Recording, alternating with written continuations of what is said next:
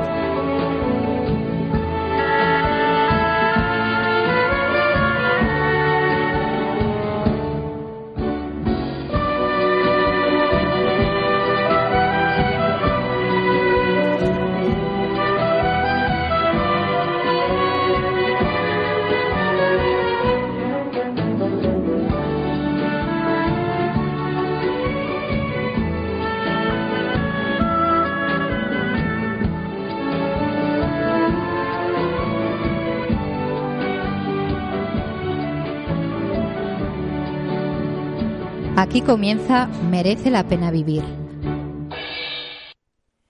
Muy buenos días. Aquí estamos de nuevo en un programa de Merece la pena vivir, organizado por la Fundación Merece la Pena, cuya presidenta, Ana Artazcot, no puede estar hoy aquí, pero eh, os manda a todos un saludo. Eh, pues bien, hoy vamos a abordar un tema interesantísimo con unas personas maravillosas que seguro que os van a aportar eh, mucha, mucha sabiduría, mucha información y sobre todo sus experiencias vitales, porque merece la pena, eh, a través de este programa, pretende transmitir el valor de la resiliencia. Ese es el, el leitmotiv de esta asociación, de esta fundación, perdón. Em, y bueno, pues hemos eh, a lo largo del año traído a diferentes personas, hemos trabajado o abordado la resiliencia en la infancia, en la adolescencia, hemos, eh, han venido personas especialistas, psicólogos, eh, coach, han venido personas que trabajan para otras personas, diferentes asociaciones, eh, recuerdo ahora Vía Teresita, diferentes entidades que trabajan por y para los demás.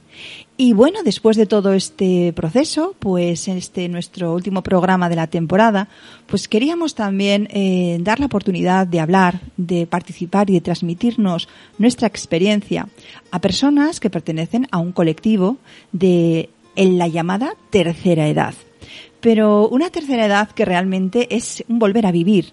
Yo, eh, leyendo un poquito sobre este tema, veía una definición de un tal Kickhood que me dejaba, que es cierta, pero que al mismo tiempo es muy limitada. Este autor nos dice, envejecimiento es el deterioro progresivo y generalizado de las funciones, que producen una pérdida de la respuesta adaptativa al estrés y un mayor riesgo de sufrir enfermedades relacionadas con la edad.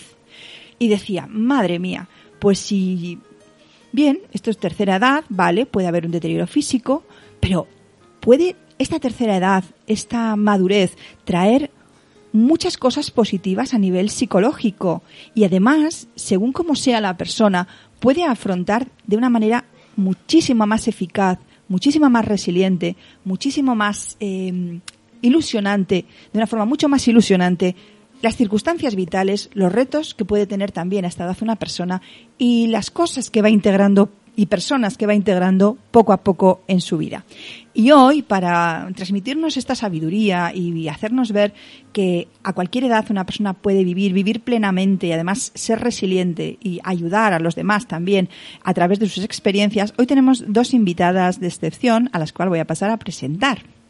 Eh, con ambas, pues eh, las conozco y sé que realmente tienen una vida activa, una vida plena y que son personas con un optimismo vital impresionante. Pues paso a presentarlas. En primer lugar tenemos aquí a Ana María Blanco Chinchurreta. Bienvenida. Muchas gracias. Bien hallada. A ti por venir. Bien hallada. Bien halladas ambas. Y luego también tenemos a Pilar Gómez Gallego. Bienvenida.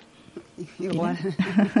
un placer tenerte aquí, teneros aquí y sobre todo que esto queremos que sea una tertulia, un diálogo en el que, bueno, pues hay alguna preguntita preparada, pero sobre todo que vosotras también expliquéis lo que queráis, os explayéis, y bueno, vamos a hablar un poquito entre las tres, si os parece, ¿de acuerdo? Que hagamos la tertulia amena. Amena, para nosotras Eso y para los que nos están escuchando, ¿os Y parece? que saquemos lo nuestro por dentro. Eso es, lo vuestro por dentro, con vuestra naturalidad, con vuestra vuestro carácter y con lo que queráis decir y comentar. ¿Os parece? Muy bien. Sí. Venga, adelante. Muy bien, pues más que definiros, aunque eh, os conozco a ambas, sí que me gustaría que vosotras mismas os definiríais. Quizá una frase, quizá una palabra, quizá una, una retaila de cosas que os, que os vengan a la mente, ¿vale? ¿Cómo os definiríais? Y si os resulta muy difícil, contadnos cómo os definen los demás. ¿Qué dicen de vosotros los que están a vuestro alrededor? ¿Cómo os definen? ¿Qué es lo más repetido que dicen sobre vosotras? ¿Quién quiere empezar? Pili, te dejo a ti, que yo soy muy educada. ¿Te parece bien? Pues gracias. Si no empiezo yo, ¿eh? El Verdaderamente yo no sé cómo definirme yo. Vale. Pero sí sé cómo me definen las demás personas, que es eh, como una alegría universal, que voy por la vida regalando, dando y mm, igual eh, físico que, que emocional, que de todos los sentidos. Entonces, la gente dice que tengo una energía inmensa, inmensa, pues porque como no me canso, no me siem- siempre estoy, no sé, dando, dando, dando, dando, porque es como yo me siento feliz. Una manera de, de entender yo el amor y de definirme es así. Soy feliz, feliz, feliz, dando a la gente cosas, viéndolas felices y así yo creo que he venido a este mundo precisamente para eso, para servir, para ayudar. Y así es como me siento feliz y así es como me defino yo. Pues eh, perfecto, yo también te definiría así. ¿eh? Pilar, eres una persona muy amorosa, claro que sí. Gracias. ¿Y tú, Ana, Pues cómo yo lo siento mucho, nunca he intentado eh, conocerme y menos a mi edad. Entonces siempre me he sentido libre, con ganas de hacer lo que yo quiero. Los demás, como me ven, con mal genio y con un temperamento de padre y señor mío. Muy Que voy aprendiendo, eh, voy aprendiendo. Con los años se aprende a relajarte y a pensar en los demás. Ajá. Estupendo. Oye, pues fantástico. Me parece genial. Bien, y yo ahora os querría preguntar, porque, claro, eh, bueno, pues habéis tenido una experiencia vital, habéis tenido circunstancias, os han podido ocurrir cosas en la vida, ¿no? Entonces, siempre aprendemos a ser resilientes, a tener más fortaleza a partir de las circunstancias que, que las que vivimos, ¿no? Que nos ocurren en la vida. Me gustaría preguntaros eso, ¿qué, a través de qué experiencias vitales eh, ¿crees o creéis que habéis aprendido más y que os han hecho crecer o ser más resilientes como personas? ¿Qué experiencias en vuestra vida, duras o no duras, os han ayudado a, a ser más fuertes, a sentiros más fuertes y a, a tener más eh, ganas de seguir adelante? Pues la vida en sí, ¿La vida en sí? día a día, te va enseñando a si quieres vivir, tienes que pasar por la vida. Quiere decir, hacerte fuerte. Desde que naces, te estás haciendo. Unas veces porque eres feliz, otras veces porque la vida te da unos palos de Padre y Señor mío. Sí. Y en mí, en mi vida, pues mira, Dios gracias, he vivido muy feliz de joven, pero luego ya de madurez, pues toda mi familia fue muriendo. Desde 25 años, 45, los nueve hermanos se murieron. Y todo eso, quieras o no quieras, te va cuestionando lo que es la vida. Porque claro, que veas eh, la muerte de cerca, ya desde que eres niña, eso te hace madurar mucho, mucho. Ahora, al que no ve la muerte como algo de la vida, pues no lo va a entender. Entonces yo tengo esa suerte de que he vivido la muerte desde pequeña, ¿eh? dentro de mi, Fíjate de mi que, entorno. qué curioso, ¿no? Que digas suerte de haber vivido la muerte, ¿no? Sí, porque ahora- el duelo también nos ayuda, ¿no? A ser fuertes. Es que ahora yo veo la muerte de una forma diferente. Ya no le tengo miedo porque la muerte es no saber lo desconocido. ¿eh? Pero claro, hay una anécdota muy bonita que tengo una nieta, tengo unas nietas preciosas y tienen 10 años y vamos a hacer un viaje ahora, pero claro, con esto del co- Coronavirus. coronavirus, el COVID-19 o como se llame, pues me dice, abuela, a ti no te importa morirte, pero es que a mí sí quiero que no te mueras. Mira. Eres una egoísta. Mira, eso me dio una Un chute, alegría, un chute de energía, claro que digo, sí. Pues tienes razón, hay que pensar en los demás todavía, no hay que ser egoísta sin mirar por ti.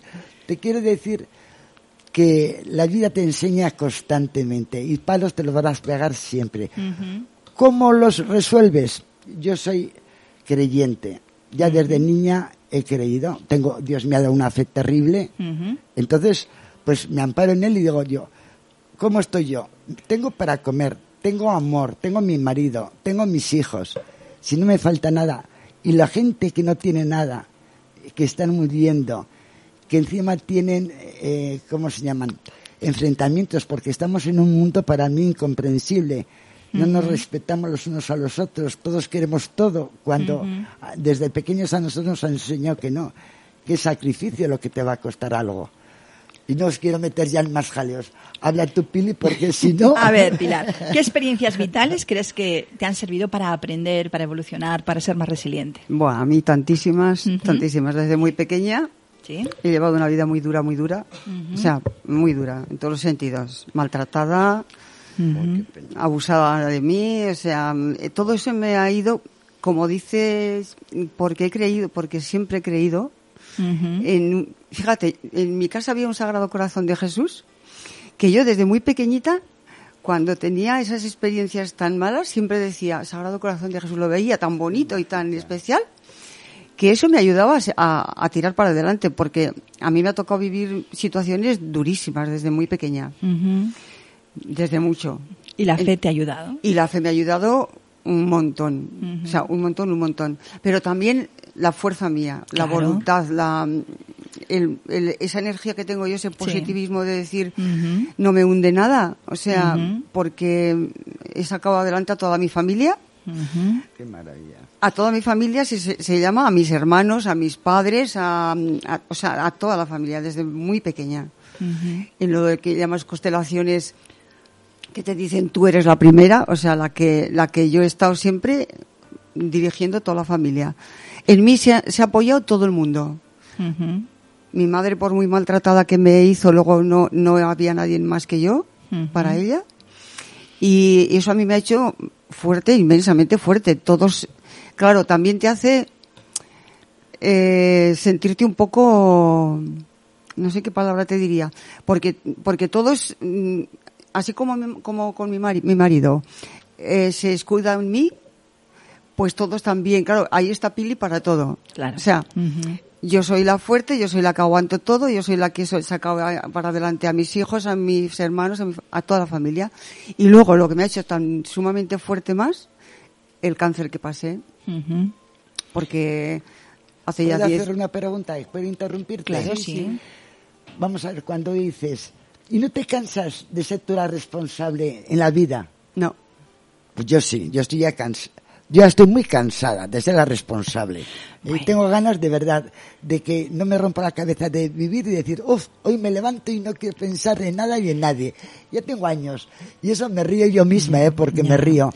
Pero a nuestra edad, a mi edad por lo menos, la responsabilidad ya me, me cansa. Pues Bueno, yo ahora estoy, sí, ahora yo estoy empezando a ser, a, a eso, a aprender a decir no, que nunca lo he sabido decir. O sea, Estupendo, nunca también. en la vida. Pero yo no puedo decir no. Pero, pero decir a una cosa, oye, hoy no me apetece ir, no- y, y sí, eso me está costando, pero lo estoy aprendiendo. Muy bien, claro que sí. Y, También. y y a lo que decías tú de cuando, cuando te, te dicen los hijos, es a mí cuando me dice mi hija, cuando me pasó lo del cáncer, que, que yo digo que no me importa morirme, cariños, porque la situación fue horrible. Y me decían mis hijos, mamita, pero a nosotros sí. Claro. Entonces, Sí, esa dureza, eso, y eso, pero eso te enseña mucho. Yo me retiré al monasterio de la Oliva, porque, pues por eso, porque está mi virgen allí, y estuve una semana entera quieta que mis hijos me decían, mamá, después de lo que nos han dicho, ¿cómo te vas a ir allí tú sola? Y digo, sí, pues porque tengo que reflexionar, me iban a dar la quimio, la radio, toda, toda la parafernalia que te hacen. Y estuve en, el, en lo más hundido y me fue sacando los ángeles que tengo como hijos que me, que me miraban solamente con la mirada que me, que me decían cuando yo estaba en la cama era para mí pues como darme un poquito de respiración, otro poquito más, otro poquito más y un poquito y otro poquito mañana y fui saliendo. Fui saliendo en un año y medio al, o sea, me quitaron una, un, un, estómago que llevaba en, en la tripa en, en, junio y en julio estaba bailando los Sanfermines. Mira, qué bien. Claro o sea, que sí. Que eso es, esa es la forma que tengo yo de ser. Sí. Uh -huh. Y claro, por eso todos, todos, todo a mis hombros. Uh -huh. Porque, mm, claro, mi marido siempre ha estado a mi sombra. Entonces, claro, yo he, he solucionado todo el sí, problema. Que ha sido y, el, núcleo, es, el, núcleo, el, núcleo de, de el núcleo de la familia. Pero la verdad es que me ha, me ha, me ha ayudado a enseñar, a, a, ayudar a la gente a, porque luego después de pasar por eso yo he abierto una sala de, de sanación, he dado cursos, he, he, he, he, hecho teatro, he hecho baile, he hecho, es que Claro que sí, fijar todas las, todo, fijaros, ¿eh? qué, qué aprendizaje de ambas, ¿no? Sí, de las sí. dos, cómo han superado las circunstancias vitales, han sido más fuertes y eso les ha dado energía, ¿no? Todo, su propia fortaleza interior, sus, sus hijos, su entorno, el amor que veían, que los sentían, nietos, los nietos, los nietos como decíais son, ambas, ¿no? Son eso es algo sí. importantísimo, importantísimo, claro que sí. Eh, bueno, la definición que yo he dicho antes de la vejez no me gusta nada, ¿no? Entonces, mm, sí que es cierto que, bueno, cuando vamos envejeciendo, teniendo más años, yo me incluyo también, bueno, pues no tienes 18 años y van habiendo algunas facultades que, bueno, pues no tienes tan tan despiertas o tan activas, ¿no? Entonces, ¿cómo afrontáis los cambios físicos y psicológicos que se están produciendo o se han producido en vuestras vidas? ¿Cómo? Mí, me hace mucha gracia. Tenía cataratas uh -huh. y entonces me operaron. Y de repente veo lo que antes no veía y digo, uy Jesús María, si me veo los poros de la nariz, me veo las arrugas que antes no me veía. Y claro, si no te quieres a ti misma, si no te ríes de cómo va la vida cambiando tu físico, sí. porque antes, pues, pues, es que lo primero que hay que hacer es quererse a uno misma. Así es. ¿Eh? Uh -huh. Si no te quieres, pues oyes. Entonces vas aprendiendo a vivir con tus fallos que vas teniendo, porque cada día te tienes que levantar y me dice, hombre, hoy no me duele la pierna, ¿eh? pues alabado sea el Señor. Y otro día te comes el mundo. Pues uh -huh. lo que sí tienes que ser, que vas aprendiendo, que yo soy muy nerviosa, muy activa, uh -huh. entonces vas a aprender a ser más tranquila. Y dice, hoy no puedo hacer esto, pues no pasa nada, pero intentas hacerlo, porque uh -huh. yo soy las personas que hago un deporte todos los días. Un día digo, pero qué punta soy, en invierno, con el hielo, y ala, y a nadar. Y la gente dice, está loca. Pues si no lo haces eso, te envejeces, no sé. Sí, la actividad es, es importante, claro eso, que sí. Y el deporte como decía ese sabio filósofo, mente sana, cuerpo sano, mente, mente sana. sana. y corpore sana, claro ¿Eh? que sí. Uh -huh. Pues yo lo tengo como máxima. Muy bien, estupendo. ¿Y tú, Pili, cómo lo vas afrontando o cómo lo has afrontado estos cambios? Yo lo afronto de una manera tan, tan sumamente sencilla porque es que no me doy cuenta que estoy envejeciendo. Eso es. Porque como eso sigo es. activa completamente en todo, que si va, que, que hago danza, que bailo, que hago danza luz, que, que sigo, digo que menos bolillos, yo he hecho de todo. Oye, que todavía te queda tiempo, ¿eh? Que, que igual acabas haciendo bolillos. Que igual me quedo haciendo bolillos ahora ya cuando luego ya no me pueda, pero como no, es verdad que nunca. Que planificas la comida de todos los días. Que eso para mí es un esfuerzo. ¿sí no, no, a mí no. Mira, a mí me encanta hacer guisar. O sea que yo no tengo ningún problema que mis hijos me dicen, mamá, otro día lo comí. ¿Por qué no nos que no me traigas comida, mamá? Que me voy a enfadar. Y le digo, cuando me muera ya no te la voy a traer. Entonces, entonces sigo haciéndolo y es que eso me da mi vida. Fijaros, mi madre, que este año, este, este, este domingo es su cumpleaños, este domingo día 14, pues también es muy activa. Y este tiempo de coronavirus, pues de confinamiento, ha estado incluso haciéndonos comida a las hijas cuando íbamos a llevarle la compra o a visitar. Vamos, que han estado es- solos ellos dos, pero eso le hace tener una, una actividad, tener una vivencia, tener. Y esta es la mayor de las tres hermanas y esta la mejor de las tres hermanas, porque Sí, realmente sí. el estar activo, el estar ilusionado, el tener proyectos, el ayudar a los demás en la forma que sea, ¿vale? Eh, o bien con las comidas, o bien con los viajes tú a tus hijos, lo que fuere, mm, les ayuda y nos ayuda a estar más activos y a no centrarnos en nuestros... La gente igual que está soltera, que está sola, está centrándose demasiado Sí, siempre en ellos mismos y yo creo que enferman más fácilmente por eso, ¿no? Porque, ay, que me duele aquí, que me duele allá, y están pendientes y tal. Y en cambio, cuando tienes unos, unas cosas que hacer, unos objetivos que te planteas, como que todo fluye más, ¿no? Sí. Yo, mira, cuando, cuando yo, yo, anda- yo hacía, hasta con 20 niños, eh, en Answain, unos trabajos de, de cuentacuentos y de bailes y les enseñaba yoga y les enseñaba, o sea, era de, de, un, de un año hasta, hasta siete. Y es que era la persona más feliz del mundo, tirada por el suelo con, ¿Con los niños? Y, sí, Ujú. y, y es que yo además les escribía poesía, les escribía canciones. O sea, mm, es que no sé, por- no sé de dónde me salía todo eso. Pero, pero yo, era un miércoles, eso sí es verdad lo que me pasa. Digo, mm, cuando ya me piden cosas ahora, digo, no, porque yo sé lo exigente que soy. Entonces, si a mí me dices que ahora tengo que preparar unos conciertos o unas, voy a estar toda la semana entera preparando para que salga lo más perfecto, porque eso me ha pasado con los cursos que he hecho a la gente mayor. Sí. Entonces, ahora sí que ya, tú que me conoces, ya sabes que digo que no, yo ahora no voy a hacer. Entonces, Pones, ahora- pones límites, cosa que antes no eso, ponías. Ajá, eso. Antes no, no ponía nunca. Y, y, y luego me sentía, Mal. me sentía así un poco como hundida, claro. porque se La me habían agotado las fuerzas. Ya. Así es. Oye, pues nada, estupendo. Me parece unas ideas geniales que estáis aportando y unas experiencias vitales Sí, maravillosas. maravilla, las dos, ambas, las dos, unas maravilla. experiencias, aunque sean Yo, diferentes, mira, me porque a bailar esos movimientos. Abuela, que lo haces muy mal. ¿Cómo es ese de... Ese de que te pones de pie y los brazos por un lado y las piernas Ah, sí, otro? sí, sí. bueno, oye, pero hay que ser eso, hay que ser niñas, hay que ser que adultas, sí. hay que ser maduras y a veces Es una pues, pues tenemos que adaptarnos y tenemos que ser flexibles, ¿no? Yo he aprendido a ser es. mucho más niña cuando soy más adulta, soy me adapto mucho más a los niños y soy mucho más eh, bromista. Mis hijos me dicen, a ver, mamá, ¿dónde vas? ¿No? Mis hijos jóvenes. Y la vitalidad, por ejemplo, que tenéis personas como vosotras, ¿no? Mujeres, que nuestro programa se titula Mujeres Mayores Activas y Resilientes. Esta vitalidad que tenéis vosotras, hay chavales jóvenes que no la tienen. Que no, que no. Y que están así. Y hay personas de 30, 40 años que parece que, que, que les, les han, no sé, que les han atacado de por vida o no sé qué mal les, les tienen, pero que, que van siempre serios, enfadados por la vida, ¿no?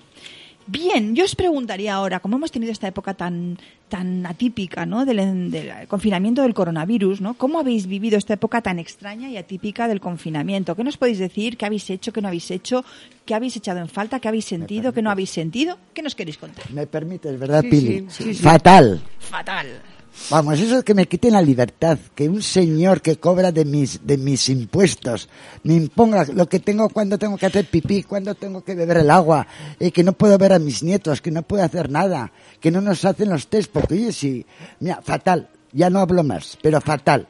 Y estoy esperando a que ya nos den, como cuando los críos íbamos al colegio y nos soltaban al recreo, pues así, me libertad, siento yo, para- libertad. para, viajar, ¿no? Que sea además que tienes por ahí esperando un y viaje por ahí. y además, te digo en serio, que nos, sep- nos informen de lo que es y lo que tenemos que hacer, pero como Dios manda. Nada más. Con la verdad por delante. Venga.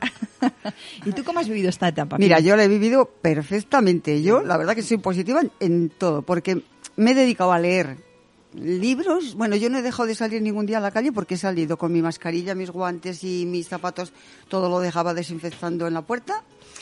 Y la compra la hacía siempre yo. Entonces, esa salida ya la he hecho siempre. No tenía perro, pero tenía... pero Comprar, tenía- comprar. pero tenía un carro. y entonces, luego ya, yo he leído, he hecho ganchillo. Mira, ganchillo, ¿ves? Me he hecho unos gorros de ganchillo, he hecho, he hecho mascarillas. De ganchillo no, ¿no? De ganchillo no, de, de, De tela. sujetadores. Ah, mira, muy bien. Las, las, las cazuelas de los sujetadores Bueno, cortadas bueno. por la mitad. A ver si te van a plagiar la idea, ¿eh? y Ostras, ahora, pues- y ahora las fábricas Pues de ropa interior o sea, hacen. de bonitas Sí. que no te lo puedes imaginar. ¿Y las vas a exhibirte? Pues mira, ojalá hubiera traído porque siguiéramos a con el tema, porque me han quedado preciosas. y la verdad es que es verdad. Y luego, entre que, mira, llegaba a casa, desinfectaba toda la comida que traía de, la tienda. De súper. Hacía la comida. Si a mí sí me han pasado los días. Y luego sí, es verdad. Yo he hecho todo el confinamiento, he hecho por Zoom una tabla de yoga con una profesora que tenemos, la o sea, esta, la de la Milagrosa, ¿sabes? La del centro LIS. Y luego una meditación todos los días. Y luego por Zoom, con nuestro grupo de sanación, Sí, o sea que las nuevas tecnologías a tope. Todas, todas. Oye, he aprendido a manejar el Zoom, que es una pasada. ya me hablaba con todos, me manejaba. La tablet, lo mismo. Mi hija, mamá, que tienes que entrar aquí. Me puso, me puso lo de Movistar. Empecé a ver películas, series. O sea, yo no me he aburrido ni un día. Nunca.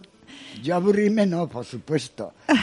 Pero que sí me fastidia que me impongan unas normas después de la edad que tengo que has tenido que aguantar muchas cosas. Pero yo sabes qué pienso, que es que esta, esto, esto que ha pasado, no sé hasta qué punto sea verdad o no, pero es que todo el mundo se han encontrado, igual este gobierno, tú dices de lo del me da igual me da lo mismo, a mí me da lo mismo.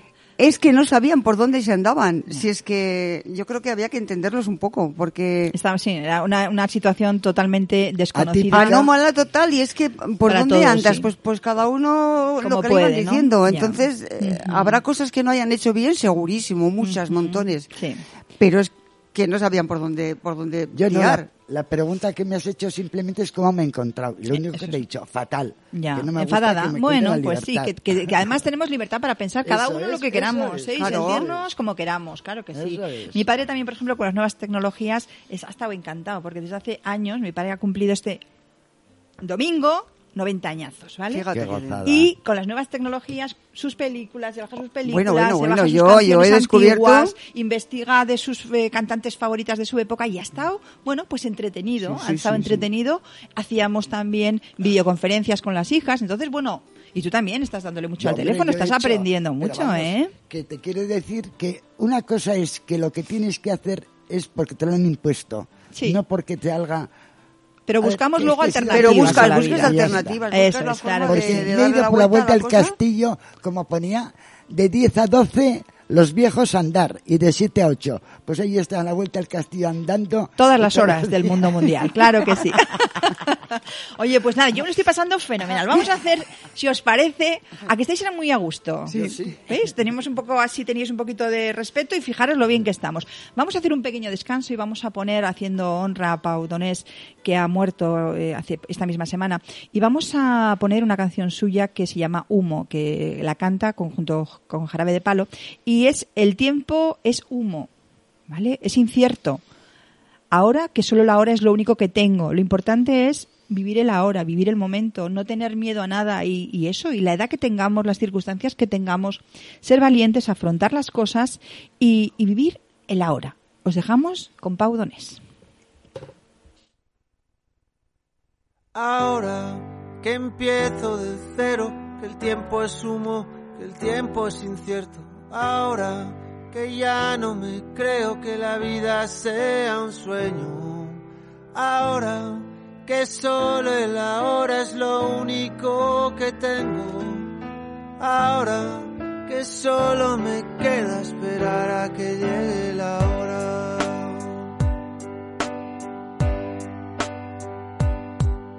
Ahora que cada suspiro es un soplo de vida robada a la muerte. Ahora que solo respiro porque así podré volver a verte ahora que ya no me importa que la vida se vista de negro, porque a nada le tengo miedo, porque a nada le tengo fe.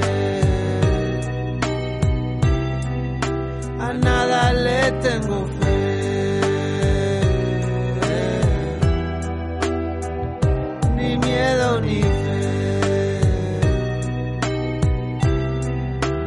Nada le tengo fe.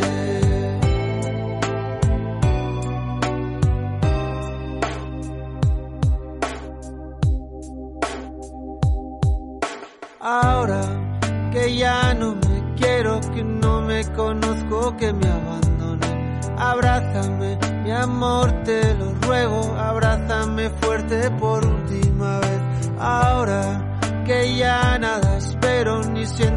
anhelo, ni nada me sé. Abrázame fuerte, amor, te lo ruego, por si está fuera la última vez. Ahora que solo el ahora es lo único que tengo. Ahora que solo me queda esperar a que llegue la hora. Ahora que ya no me importa que la vida se vista de negro, porque a nada le tengo miedo, porque a nada le tengo fe. A nada le tengo fe.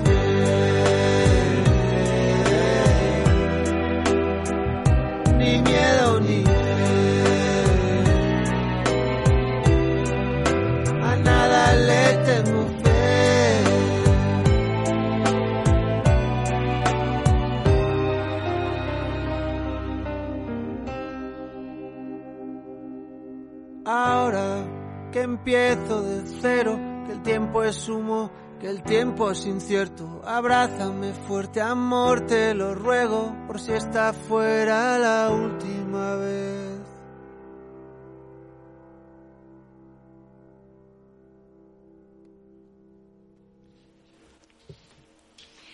Muy buenas, de nuevo radio oyentes. Aquí estamos en un programa de Merece la pena vivir eh, organizado por la Fundación Merece la Pena. Y bueno, pues tenemos eh, este programa destinado, dedicado a mujeres mayores, activas y resilientes. Como os decía al principio del programa, hemos destinado este programa, pues, a, y este programa está destinado a contar experiencias vitales de resiliencia, a hablar con especialistas eh, también que conocen este tema en profundidad y también pues a hablar con asociaciones, otras fundaciones, organizaciones que ayudan a los demás a ser más resilientes.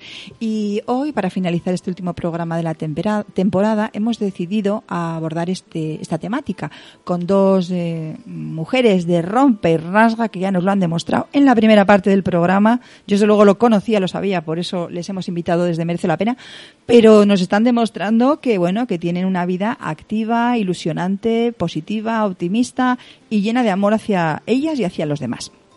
Bien, pues vamos a empezar por, por una serie de preguntas también que vamos a relacionar con una casita. Vamos a ver la casita de Van Stendhal, que bueno, que estudió cómo se construye la resiliencia, ¿vale?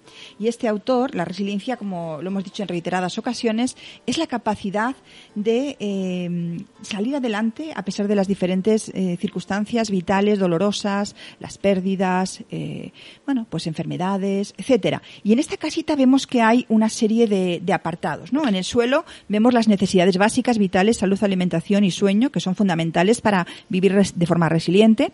En los cimientos, el amor incondicional, la aceptación fundamental de la persona que también es necesaria en la vida, aceptar a los demás, confiar en los demás.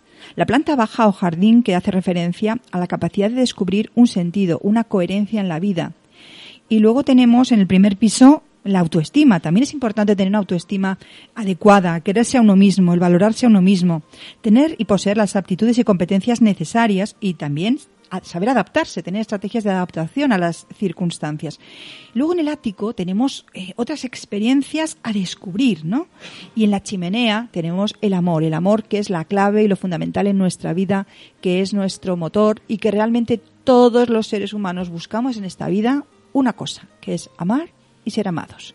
Y ahora vamos a transmitir esta, esta metáfora de la casita de, este autor, Van Stendhal, a estas maravillosas mujeres que tenemos hoy de invitadas. Y vamos a irles preguntando también en relación a esta, a esta construcción de, de, la resiliencia que se establece un símil o una metáfora con la construcción de una casa. ¿Os parece, chicas?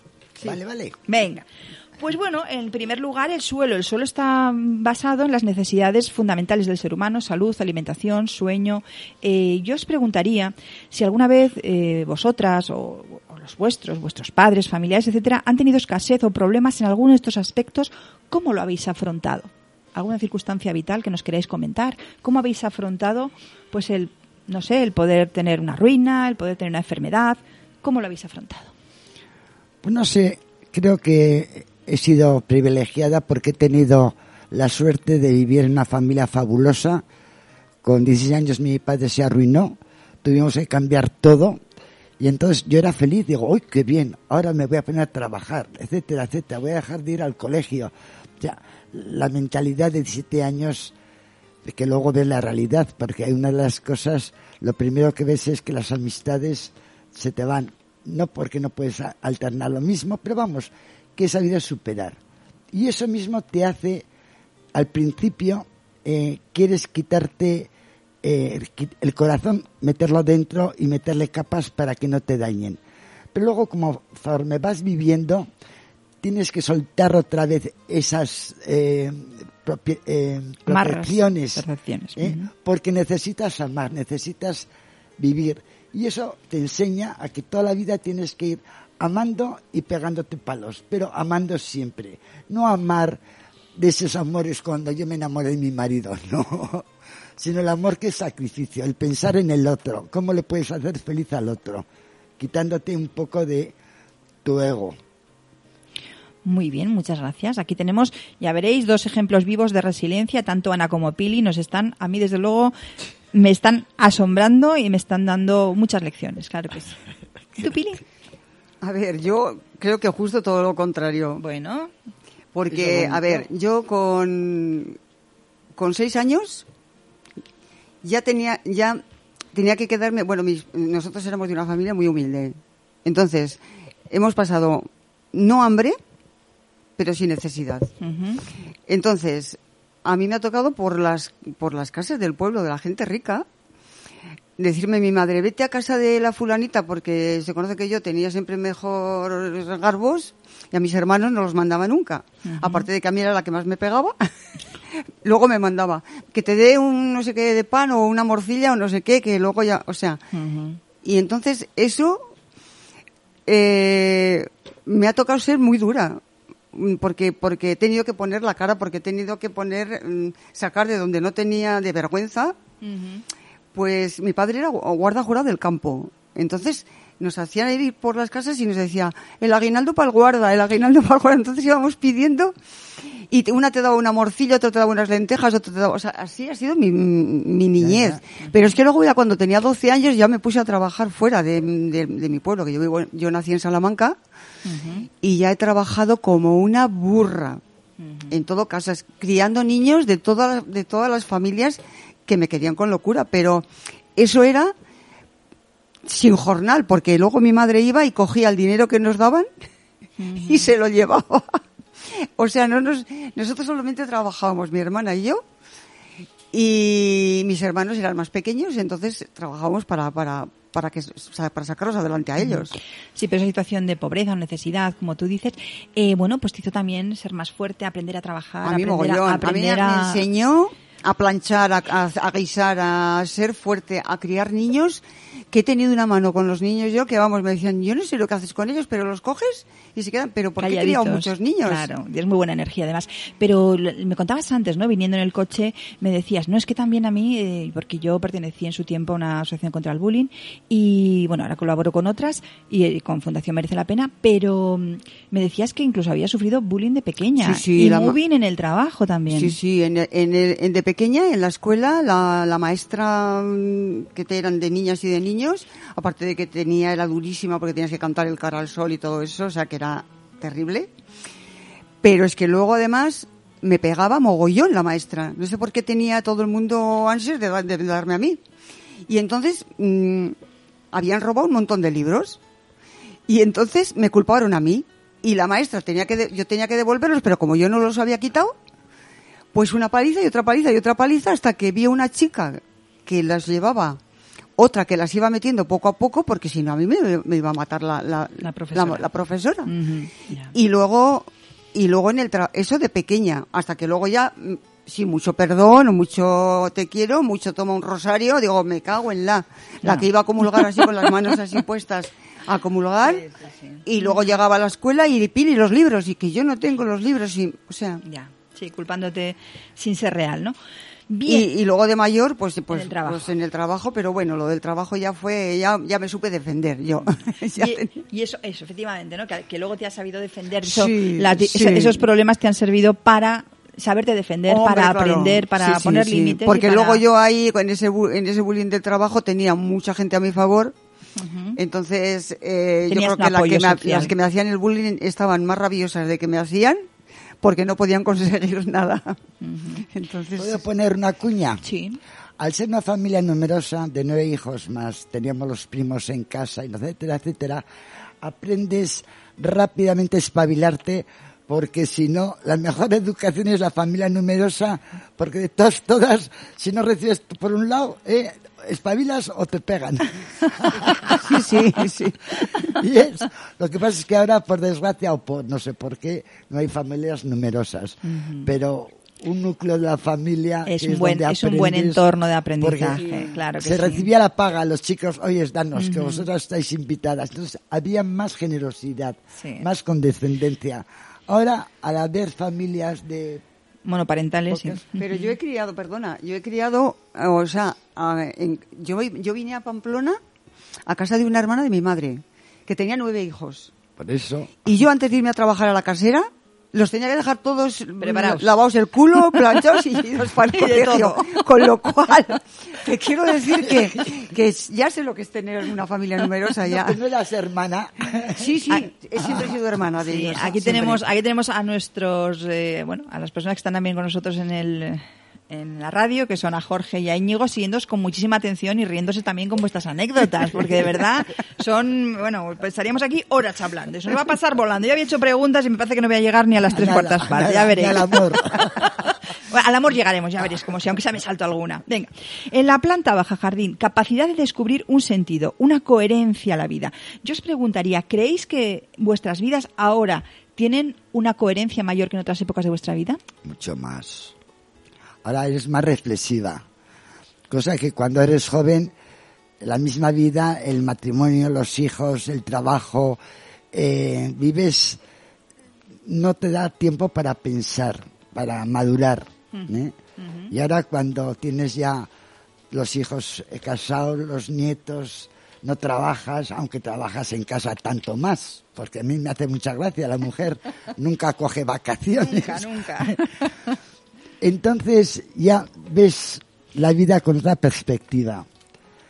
De la poesía que tú dices que te, te gusta la poesía, ¿no? Pues a mí con 18 años, 20 años me gustaba la poesía, me gustaba, y ahora me gusta la música clásica, el volar. Ya. Pero vamos, que sí, sí te cambia. La madurez es también un privilegio. Los años es un privilegio. Sabiéndolos llevar. Y a Dios gracias que no tienes ninguna enfermedad. Bueno, los clásicos enfermedades de los años. Y el fumar, que me chifla fumar. que no te escuchen, ¿eh? Tus Perdón, hijos por la radio. ¿eh? y tú, Pilar, eh, Pili, eh, ¿crees que tu vida ahora es más coherente que años atrás? ¿Crees que estás más centrada, que estás mejor, que te sientes mejor contigo sí, misma? Sin ninguna, sin ninguna duda, vamos. Sí. O sea que Sobre todo por, por eso, porque ahora tienes tiempo. Tienes más, más horas, más cuando te di, cuando ya te. Ahora yo, por ejemplo, mira, yo le limpio a mi hija la casa. Y ahora me dice, mamá, no vas a venir, Mm, quédate en casa. Llevo cuatro meses y ni digo, qué bien, porque ahora estoy haciendo vacaciones, que no había hecho nunca. Así es. así Entonces, es. ahora dedico a, a- a mis placeres, a mis cosas, a, mi, a, a mis caprichos, a ver películas, porque yo soy una pas- apasionada del cine. Y entonces igual me veo cuatro películas, al día. Pero pero los días que te... cuando Que tenías libre, hacer, claro. Libre, pero igual comiendo. Me pongo una película y digo, ahora, feliz. O sea, eso es Come sola. como sola. Ay, qué tristeza. No, no, no. Lo, Perdona. Lo, no, es una necesidad. Ah, Sí, ah, es para perdona, mí el perdona. comer sola es una necesidad. Ella tiene El que comer con, mi- des- con mi marido, despacio, tranquila. eh, el tenerlo ahí enfrente como Mariki esta hora y verle. Pues así come Y- mi marido. Y entonces yo Pues, necesito, me Sí, pongo ya. mi velica, me, me pongo mi, mi música Ya, ya, ya, y luego ya. Ella, se- ella se cuida mucho, desde el cáncer se cuida mucho, Sí. los ritmos, los alimentos, y eso también es, es Sí. respetable, claro que sí. oye, es, es un rito, ¿no? Que dices, aquí me siento, Sí, me sí, pongo sí, mi me pongo mi comidita. bandejita, me pongo mi comida es. y hasta que no respiro varias veces y estoy a gusto, no como porque si no, no me sienta bien. Entonces, es por mi bien. Muy bien, claro que sí. Primer piso, la autoestima. En esta metáfora de la casa de Van Stendhal nos decía, el primer piso hace referencia a la autoestima. Nuestra resiliencia se va construyendo conforme vamos siendo o teniendo una mayor autoestima, nos vamos queriendo más a nosotros mismos, cuando tenemos y disponemos de las aptitudes y competencias necesarias para hacer frente a las situaciones y cuando sobre todo tenemos estrategias de adaptación, adaptación a, la realidad, a las circunstancias que nos toca vivir. En esta línea decía Víctor Frankl, que fue bueno, pues el creador de la logoterapia y que estuvo muchos años en un campo de concentración y que luego bueno, pues ha escrito libros maravillosos y decía eh, bueno, pues que realmente eh, al hombre se le pueden arrebatar todas las cosas, salvo una, que es la capacidad de eh, o la actitud personal ante las circunstancias de la vida, eh, la actitud que tomemos y la actitud que tengamos, ¿no? Y entonces la vida nos va enseñando estas estrategias de adaptación y estas dos maravillosas mujeres ejemplos de resiliencia, pues realmente yo os preguntaría Decidnos una faceta, porque sí que habéis dicho antes que vuestra autoestima creéis que a lo largo de vuestra vida ha ido mejorando y que ahora sois más objetivas y os sabéis valorar y conocer vuestras virtudes y también los defectos. Decidnos una faceta que destacaríais en vosotras, que os hace sentir bien con vosotras mismas y valoradas por los demás. Una faceta. Puede ser relación a pues amistades, familia, ya trabajo. Te he dicho antes que me cuesta analizarme yo misma porque soy explosiva. Hago las cosas porque salen sin meditarlas. Siempre he sido así y ahora no voy a cambiar. Pero a veces te cansas. ¿eh? La vida muchas veces te cansa. Y no quiero ser negativa porque no lo soy. Pero dices, bueno, los problemas también se te acumulan y no sabes digerirlos. Entonces tienes que tener una capacidad de reacción para decir, fuera, día a día. No miremos el futuro, sino día a día. Y no hablo más. El que quiera entender, que lo entienda. Sí, como la canción, ¿no? Que decía de, de este, bueno, pues de esta persona que ha muerto recientemente, Pau Donés, que decía, vivamos el ahora, ¿no? El tiempo es algo incierto. El pasado, si estamos constantemente pensando en el pasado y preocupándonos por el pasado, no estamos restando energía al presente. Y si al contrario, estamos siempre en el futuro, ¿qué va a pasar? ¿Qué va a ocurrir? ¿Cómo voy a cambiar esto? Bueno, vivamos el presente, vivámoslo plenamente y hagamos cosas también para nuestro futuro, pero vivamos el ahora, claro que es muy importante, claro que sí. ¿Y tú, Pili, qué nos dirías? ¿Qué destacarías en ti que te hace sentir bien contigo misma y valorada? Pues eso también que estás diciendo, o sea, es que yo ahora nunca, yo creo que tiene muy poca autoestima para mí, o sea, me, he valorado muy poco. Eh, a veces, ¿no? De, de decir, bueno, yo aguanto todo lo que me echen, aunque, y ahora, lo que te decía antes, ahora aprendes a tener más y es y lo que dices sí es cierto. Yo ahora no miro no me preocupo. También igual es porque estamos trabajando en este mundo espiritual que estamos trabajando nosotras. Y entonces yo digo para qué voy a pensar en mañana ni pasado ni eso si me si me tengo que morir me muero y ya está. Como me suele decir una amiga cuídate que estás muy delgadita y, y, le digo pero me ves algo y me dice no, pero cuídate. Digo, a ver, termina la frase porque me estás dejando ahí, pero que de todas formas no pasa nada. Si me tengo que morir, me muero y no pasa nada. Y entonces cuando me dicen mis hijos, mamá, a ti no te pasa nada, pero a nosotros sí. entonces, ahora es eso, es el, el, tener más autoestima, el saberme es el tener más empatía conmigo misma. Claro sí. Está, genial. Oh. Así Pero bueno, es que la, en realidad la vida es así, no imaginaros lo que nos contaba Pili antes, su madre que le pegaba unas situaciones duras de trabajo, etcétera. Fijaros, eso la autoestima que te la tiene que dar precisamente los, los tu, familia, tus padres, que son los que te tienen que amar y te tienen que cuidar, que ni la cuidaban, ni le daban o los, no les sabían dar igual ese amor, es que no lo sabrían hacer porque igual sus padres les habrían tratado igual a ellos. Pero claro, en ese momento de la vida, cuando tu autoestima, cuando tu personalidad es cuando se hace. Se está formando. Claro, se está formando. Tener esas vivencias de alguna forma te machaca psicológicamente. Y luego, fijaros, toda la vida pero en esa vida, ¿cómo has sabido salir? Y habéis sabido salir adelante en las diferentes circunstancias y habéis sabido crecer y habéis sabido hacer cosas para vosotros y para los demás. Y, bueno, y llega un momento en el que, como dice ella también, valoraros a vosotras en lo que realmente valéis y saber poner eh, los límites, ¿no? También en algún momento sí, yo digo que para mí la mejor universidad, la vida. Así es. Y porque eso me ha ido enseñando desde muy chiquitita. Claro. O sea, Nosotros también, por ejemplo, en Merece la Pena, invitamos a veces a especialistas que saben teóricamente muchas cosas, que son buenos profesionales y nos cuentan muchas cosas interesantes, por supuesto que sí, pero también invitamos a personas que nos cuentan experiencias vitales de resiliencia, que eso es lo, lo importante. Imaginaros todas las personas mayores que os pueden estar escuchando ahora, pues de alguna forma están recibiendo una información que les puede confirmar cosas que ellas han vivido o ellos han Mm. vivido y luego también darle una, una perspectiva ilusionante de la vida. Claro que sí, pues fenomenal. Y bueno, ahora subimos al ático, al ático de esta casita de Van Stendhal y nos dice, hay otras experiencias a descubrir, ¿no? En el ático hay una, en ese techo hay una apertura a nuevas experiencias, a incorporar elementos nuevos que ayudan a la construcción de la resiliencia, ¿no? Eh, una casa, pues dice este autor, es como una persona eh, resiliente, no tiene una estructura rígida, ha sido construida, tiene su historia y necesita recibir cuidados y hacer las reparaciones y mejoras pertinentes. Las distintas habitaciones se comunican con escaleras y puertas, lo que significa que los diferentes elementos que promueven la resiliencia están entretejidos entre sí. Y en ese, en ese ático, ¿no? En ese ático donde ya hay unas vistas al exterior, al cielo, a la montaña, mm, ¿qué otras experiencias os gustaría descubrir ya en esta edad? ¿Qué os gustaría algo nuevo que ocurriese o que cambiase en vuestras vidas, aunque ya habéis manifestado las dos que estáis muy a gusto con la vida que tenéis, que estáis, eh, os aceptáis, os queréis a vosotras mismas, estáis en un entorno muy amoroso con vuestros hijos, con vuestros nietos, con vuestras personas que os quieren? ¿Hay algo que os gustaría descubrir diferente o alguna cosa nueva que queréis incorporar a vuestras vidas? Te vas a reír. Los agujeros negros. Los agujeros negros. Estupendo. Bueno, y antes me decías viniendo en coche que querías viajar a la luna, ¿eh? que eres muy astronómica Sí, sí. tú, ¿eh? Te interesa mucho ese mundo, ¿qué? No lo sé, porque como no lo entiendo, Bueno, ¿eh? llega pero un momento en que digo, bueno, ¿por qué? Pero tampoco entiendo la vida, a ver si me entiendes. ¿eh? Bueno. Porque, entonces son frases filosóficas que me meto yo en unos eh, fregados que vamos. bueno, vamos, estupendo, pero tienes esa curiosidad. Pues genial, claro que sí. ¿Y tú, Pili? Pues mira, a mí lo que más me interesa ahora, que me- siempre me ha encantado viajar y no puedo por el por un problema físico y económico, es llegar a ese punto.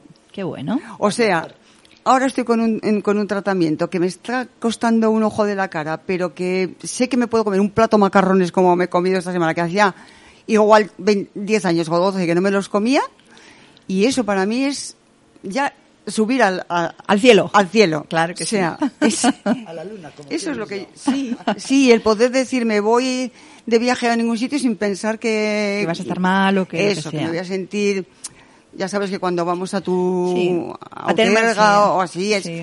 ojo es que a lo mejor la trip o sea pues ten- no Tener libertad porque El te tener- sientes bien físicamente y tener Eso. libertad de hacer pues otras cosas. aunque tenga los años que tengo ahora que voy a hacer 76 quiero llegar al, al punto de encontrarme completamente sana Fijaros, 76 años y qué bagaje vital y qué energía tiene Pili. Pero no os lo perdáis también. Ana, que a ti no te importa decir los años tampoco. ¿Qué edad tienes? Nací en el 40, 80 años, hice el 3 de febrero. 80 y años. llevados. Y muy bien llevados las dos. A mí me dicen que tienen cualquiera de las dos 15 años menos, ya señores. Y me lo creo. Los que veáis este programa por Facebook podréis verlas, pero simplemente con escucharlas, la energía que tienen, las cosas que nos están contando, es que vamos. Bueno, eso es, Jorge. Un aplauso grande. Tengo una amiga que dice, maravillosa sin entrar en detalles. Claro, porque entrando en detalles, pues todos tenemos algún defectillo, ¿no? Hasta el más pintado lo tenemos, o sea que... Pero bueno, yo creo que... Y bueno, si nos ha dado tiempo a llegar a la última... Amor, al amor, amor. a la chimenea. ¿Qué es el amor? El amor. ¿Cuán importante es el amor en vuestras vidas? ¿Quién os da amor? ¿Cuál es el amor que más os llena? Y... Bueno, lo- ha salido muchas veces el amor en esta conversación, por lo tanto, el amor tendrá realmente mucha implicación con la resiliencia, mucha implicación con las experiencias vitales y con, el vivir bien y felices, ¿no? Entonces yo os preguntaría ahora en esta, en esta peldaño, ¿no? Ya último de esta casa, en la chimenea, el amor, ¿cuán de importante es el amor en tu vida hoy en día, en vuestras vidas hoy en día? Para mí es esencial. Yo no soy persona Vale.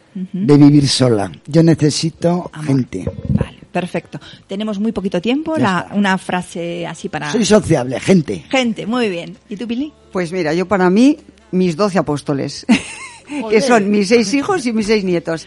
Ese es el mayor amor de mi vida. Pues les O sea, mandamos un beso a todos, a vuestros hijos, a vuestros nietos, porque va- vamos a tener que ir despidiendo el programa. A mí se, me- se me ha quedado corto, tengo, tenía un montón de, de preguntas más en el tintero. Espero que hayáis disfrutado este programa. ¿Lo habéis disfrutado? Yo me lo he pasado en grande. Pues yo de verdad que lo he disfrutado muchísimo y seguro que nuestros radioyentes yo me también. quedo maravillada con Pili. Y yo con maravilla. vosotras dos. Oye, pues un besazo a todos los radioyentes en este nuestro último programa de la temporada Merece la Pena. Esperemos que os haya gustado esta magnífica exposición de sus realidades, de sus vivencias. Eh, ha sido una lección para mí grandísima y espero que para todos os haya aportado algo. Un beso enorme y os dejamos con otra canción también de este autor, de Pau Donés. Eh, eso que tú me das, eso que tú me das es tan importante. Gracias. Ahora sé que no estoy solo. Ahora te tengo a ti, amigo mío, mi tesoro. Así que gracias por estar, por tu amistad y tu compañía. Eres lo, lo mejor que me